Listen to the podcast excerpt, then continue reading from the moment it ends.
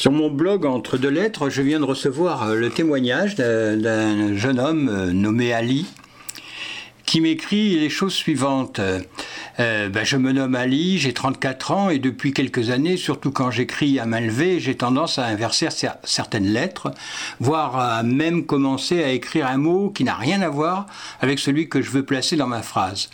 J'ai un sens de l'orientation chaotique et du coup, je n'aime pas mon permis de conduire. Les chiffres sont une angoisse, si je n'ai pas de calculette. Sous la main, c'est une catastrophe et me concentrer sur une chose qui ne me plaît pas forcément relève de l'effort surhumain. En revanche, quand un sujet me fascine, je peux déplacer des montagnes. Eh bien ça, c'est un trait de caractère que l'on retrouve chez beaucoup de dyslexiques. À partir du moment où quelque chose les commence à les intéresser, ils peuvent euh, vous surprendre et, voire euh, parfois être meilleurs que des personnes euh, super diplômées. Alors maintenant, encore faut-il qu'ils trouvent ce centre d'intérêt. parfois, par chance, ils, vont le trouver d'eux-mêmes. Les dyslexiques vont trouver d'eux-mêmes.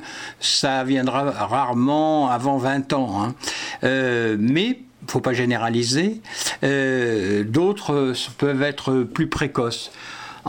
Ce qui peut beaucoup favoriser euh, cette euh, découverte, ce sont évidemment l'entourage, les parents. Euh, il faut essayer de, les, de leur montrer mille choses, de les sortir du carcan, hein, toujours pareil, du cadre du moins, hein, de la scolarité normale, dite normale, parce que alors là, vous perdez votre temps. Alors, bien sûr, hein, certaines personnes diront, moi, mon fils quand même, ou ma fille a réussi à obtenir le bac. Oui, il y en a. Il y en a même qui sont devenus docteurs, vous voyez. Mais quand même, c'est rarissime.